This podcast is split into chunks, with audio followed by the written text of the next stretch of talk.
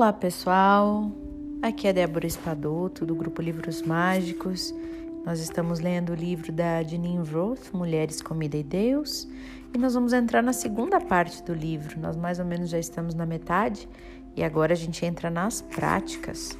Estou curiosa para estas práticas, então vamos ver o que ela nos diz, né? É... Gente, elas são, são capítulos bem longos dessa vez longos mesmo, assim, umas cinco páginas e as letrinhas são bem pequenininhas. Então vou tentar diminuir, né, pra gente manter aí os 20 minutinhos, 15 de leitura. Título do capítulo: Tigres na mente. Não importa o quanto você tenha se desenvolvido em qualquer outra área da vida. Não importa no que desacreditar. Não importa quão sofisticada ou esclarecida pense que é. A maneira como você come diz tudo. Triste, mas pense desta maneira: o desejo de comer quando não está com fome revela aquilo em você em que você realmente acredita no que diz respeito à vida aqui na Terra. A sua armadura de crenças com relação aos sentimentos, ao sofrimento, ao recebimento, à cuidadosa nutrição, à abundância, ao descanso, a se ter o bastante. E ao saber em que acredita, pode começar a questionar a verdade disso. No momento em que você pega a batata frita para esquecer o que sente, está efetivamente dizendo: não tenho escolha a não ser me entorpecer. Algumas coisas não podem ser sentidas, entendidas ou elaboradas. Você está dizendo: não existe possibilidade de mudança, por isso é melhor comer. A benevolência existe para todos, menos para mim, então é melhor comer. Estou fundamentalmente danificada, por isso é melhor comer. Ou ainda, a comida é o único prazer verdadeiro na vida, por isso é melhor comer. E quando você começa a questionar as suas crenças fundamentais, simplesmente não tenta mais consertá-las, mudá-las ou melhorá-las. Melhorá-las. Você respira fundo uma, duas vezes. Percebe sensações no seu corpo, se há formigamento, palpitação, calor ou frio percebe o que sente e, mesmo que sempre tenha chamado esse sentimento de tristeza, fica, fica curiosa, como se não houvesse uma palavra relacionada a ele. Nenhum rótulo para descrevê-lo. É como se fosse a primeira vez que o tivesse encontrado. É um monte de cinzas no seu peito? É como um buraco no seu coração? Quando você o percebe, ele muda ou se abre? Esse tipo de questionamento cria uma ponte entre quem você acha que é e quem você realmente é. Entre o que você diz a si mesma, baseada nas histórias do seu passado, e o que sente, baseada na experiência direta atual.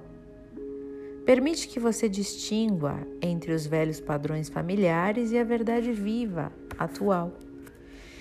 Eu passei anos fazendo terapia anos praticando vários tipos de meditação. Eu sabia como ficar remexendo nas feridas da minha infância e sabia como transcendê-las, como curar a dor de ser abusada e como entrar em contato com a parte de mim que nunca foi abusada. Mas quando eu terminava a meditação e o passeio pelo reino dos céus, era atirada novamente para o dia a dia no mundo da minha personalidade como se os dois não tivessem qualquer ligação. Embora a transição fosse um dos benefícios prometidos pela meditação, eu falhava completamente. Se eu me envolvesse em uma discussão, meus 30 minutos diários de serenidade eram imediatamente substituídos por meus defeitos e crenças enraizadas. Não confie em ninguém, o amor machuca. Se eu não agarrar tudo agora, não sobrará nada para mim. Meditar me ensinava como transcender a minha vida, mas eu queria aprender como vivê-la. E queria, como disse William James, fazer isso de maneira esplendorosa e começando agora, sem exceções. Assim, tornando-me aluna da Diamond Approach, eu aprendi um tipo de questionamento. Um processo filosófico, científico, psicológico e espiritual que existe de diversas formas há milhares de anos. E a versão que aprendi era baseada no corpo e sempre começava com um momento presente, com a minha experiência direta. Minha professora, Gianni Rey, disse: Você está se esforçando demais, está trabalhando muito, está fazendo terapia há muito tempo. Em vez de tentar mudar tudo, comece a perceber o que já está aqui. Preste atenção ao que você já sente: tristeza, tédio, felicidade, fome, infelicidade, êxtase. E ela disse que se eu ficasse curiosa a respeito dos enormes pedaços de objetos voadores, ou seja, as minhas velhas crenças, que estavam absorvendo minha atenção, eles iriam mudar, abrir-se e dissolver-se. Eu não acreditei nela no início. Esse tipo de questionamento exige que você incorpore completamente um sentimento.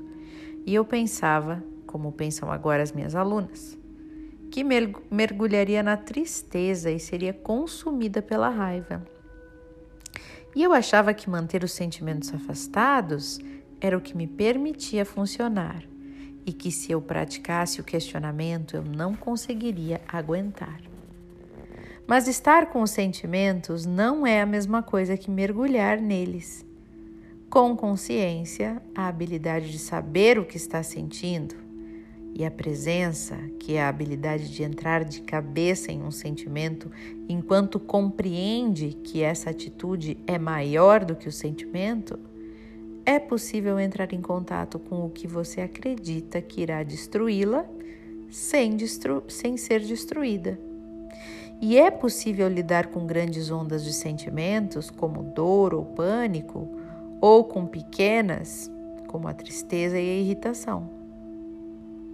O caminho que vai da obsessão à presença anteriormente mencionada não se refere a curar nossas feridas, crianças feridas ou a sentir cada pedacinho de raiva ou de dor que nunca sentimos, para que possamos ser bem-sucedidos, magros e felizes. Não estamos tentando nos recompor. O nosso objetivo é manter de lado quem pensamos que somos. É entrar em contato com esses sentimentos não para poder culpar nossos pais por não terem dito, ó oh, querida, e não para socar travesseiros e expressar a nossa raiva de todos aqueles que nunca confrontamos, mas porque sentimentos inadequados tornam obscura a nossa capacidade de nos conhecermos. Enquanto nos considerarmos a criança ferida por um pai inconsciente, jamais cresceremos. Jamais saberemos quem realmente somos e continuaremos procurando o Pai que nunca apareceu e nos esqueceremos de ver que quem está procurando já não é mais uma criança. Catherine Ingram, no seu livro Presença Passional, né, conta uma história sobre um amigo que lhe perguntou assim: Se você estivesse rodeada de milha milhares de tigres, o que faria? E a Catherine respondeu: Caramba, eu não sei o que eu faria. O que você faria? E o jovem replicou: Eu pararia de fingir. A maioria de nós está tão oprimida pelos tigres assustadores em nossas mentes, que são as nossas histórias de solidão, de rejeição e de dor, que não percebe que eles estão no passado. Eles não podem mais nos machucar. Quando percebemos que as histórias que nos assombram são apenas histórias, podemos ficar com o que sentimos no presente, agora, diretamente nos nossos corpos. Formigamento, palpita palpitação, pressão, opressão, aflição, sensação de uma grande bola de concreto no peito. E estando em contato imediato com o que sentimos, a ligação entre os sentimentos e o que está além dele se revela vemos que somos muito mais do que um determinado sentimento. Por exemplo, quando conseguimos explorar a tristeza, pois ela pode se transformar em um prado verdejante da paz. ou quando nos permitimos sentir todo o calor da raiva sem expressá-la. O que se revela é uma montanha de força e de coragem.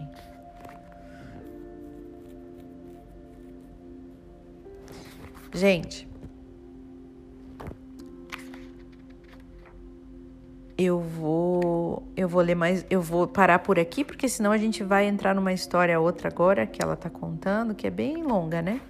Mas então vou parando por aqui fazer alguns comentários que é interessante, né? O Osho também vai dizer isso nos livros dele, que quando a gente está com algum sentimento que nos é, tira assim da razão, né? Um, um sentimento de raiva, por exemplo, como ela diz aqui, ou um sentimento de tristeza, ele recomenda simplesmente não fazer nada, ficar em silêncio e olhar para esse sentimento, deixar esse sentimento tomar conta. Por quê? Porque até Buda vai dizer em um outro livro chamado A Arte da Felicidade que o que nos faz sofrer não é aquele sofrimento, mas é a nossa resistência em aceitar aquilo. Então, quando a gente está com um sentimento de raiva, de tristeza, ele vai crescendo porque a gente fica fugindo, evitando. A gente não quer estar tá triste, a gente não quer sentir aquela dor, a gente não quer estar tá com raiva. A gente está com raiva de ter raiva e aí vai crescendo porque tudo que a gente resiste persiste. Tudo que a gente resiste persiste, né? Então assim, gente, é... quando a gente está com um sentimento ruim, deixa esse sentimento vir à tona, né? Tudo tá tudo bem se sentir mal. Tá tudo bem um dia não tá muito legal. Tá tudo bem é, ficar doente. Tá tudo bem tudo, né? A gente tem que deixar um pouco essa necessidade de querer entender tudo, de querer ter razão para tudo, de dificuldade de aceitar que um dia a gente não tá muito legal, que um dia a gente ficou doente, que um dia, né? Claro, não pode ser uma coisa diária, corriqueira, por exemplo. Ah, todo dia eu tô triste. Aí tem que verificar o que que é, né? Agora, momentos de tristeza, de raiva, de, de alguma doença, de algum mal-estar, somos seres humanos, vivos e impermanentes. Não podemos esperar que a gente sempre esteja 100% do tempo bem. Isso é sobre-humano né? Então, hoje eu vejo essa onda de positividade que existe também, é, que acaba nos tirando um pouco da normalidade, do que é comum, do que é natural. Parece que a gente nem pode mais ficar triste. Parece que, ah, não pode ter um dia que eu tomei para baixo, né? E pode, e tá tudo certo. E isso é ser normal, e isso é ser humano, né? Então, olhar para as nossas dores sem tentar evitá-las. É isso que eu estou dizendo e é isso que a autora está dizendo, né? Quando você para e olha para um, a sua raiva, deixa, deixa a sua raiva vir à tona, né? Claro, não descontando nas outras pessoas, mas vai para o quarto. Fica com raiva, grita, esbraveja, soca o travesseiro, fica com essa raiva, convive com ela, deixa ela vir para você ver se não se torna outra coisa, se ela não se modifica. Osho vai dizer que quando a gente olha para a tristeza longamente, ou seja, silencia nela e deixa ela, deixa ela sentir ela totalmente, ela vai se transformando em outra coisa, ela some, né? Porque aí a gente aceitou. É, esse é o grande segredo, aceitar é, aquilo ali que está nos incomodando. Então, seja lá o que for que você esteja sentindo que te incomode, né? Não tente evitar ligando o Netflix, olhando videozinho no Instagram, comendo, fazendo exercício. Tem gente que também faz uma fuga no exercício, né? Ou ligando para alguém, ou não.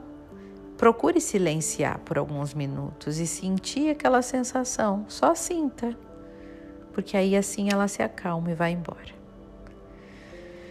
Então agora vamos silenciar e sentir esse incômodo que você tem aí. Deixe que ele venha à tona. sem medo. Você está num lugar seguro. Não tem problema nenhum sentir qualquer sentimento negativo. Não tem problema nenhum sentir medo, preocupação, raiva, tristeza, sentimento de inferioridade, sentimento de não ser bom o suficiente, sentimento de desprezo, de ódio por si mesmo, sentimento de inveja de outras pessoas. Deixa vir à tona qual, qual for o seu sentimento que mais lhe incomoda.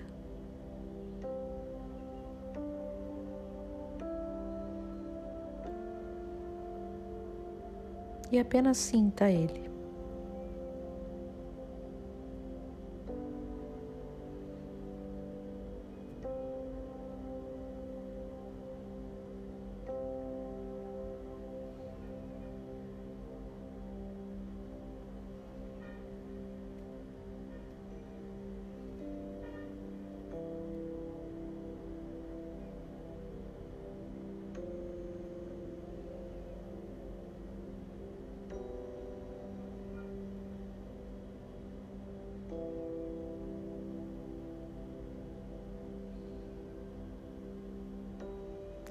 Querida divindade, Criador de tudo que é, nós te entregamos esse sentimento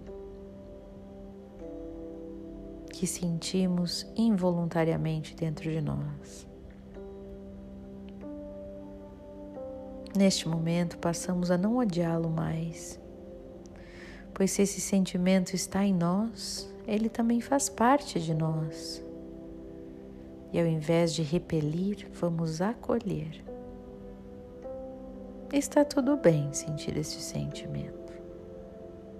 Está tudo bem sentir assim de vez em quando. Eu me amo e sou grato por ser quem eu sou na minha totalidade. Eu sinto muito, me perdoe por tantas vezes que tentei evitar esse sentimento e repudiei esse sentimento. Mas eu sou um ser humano e está tudo bem. Eu me perdoo por sentir assim. Eu sinto muito. Me perdoe. Eu te amo e sou grato. Gratidão está feita.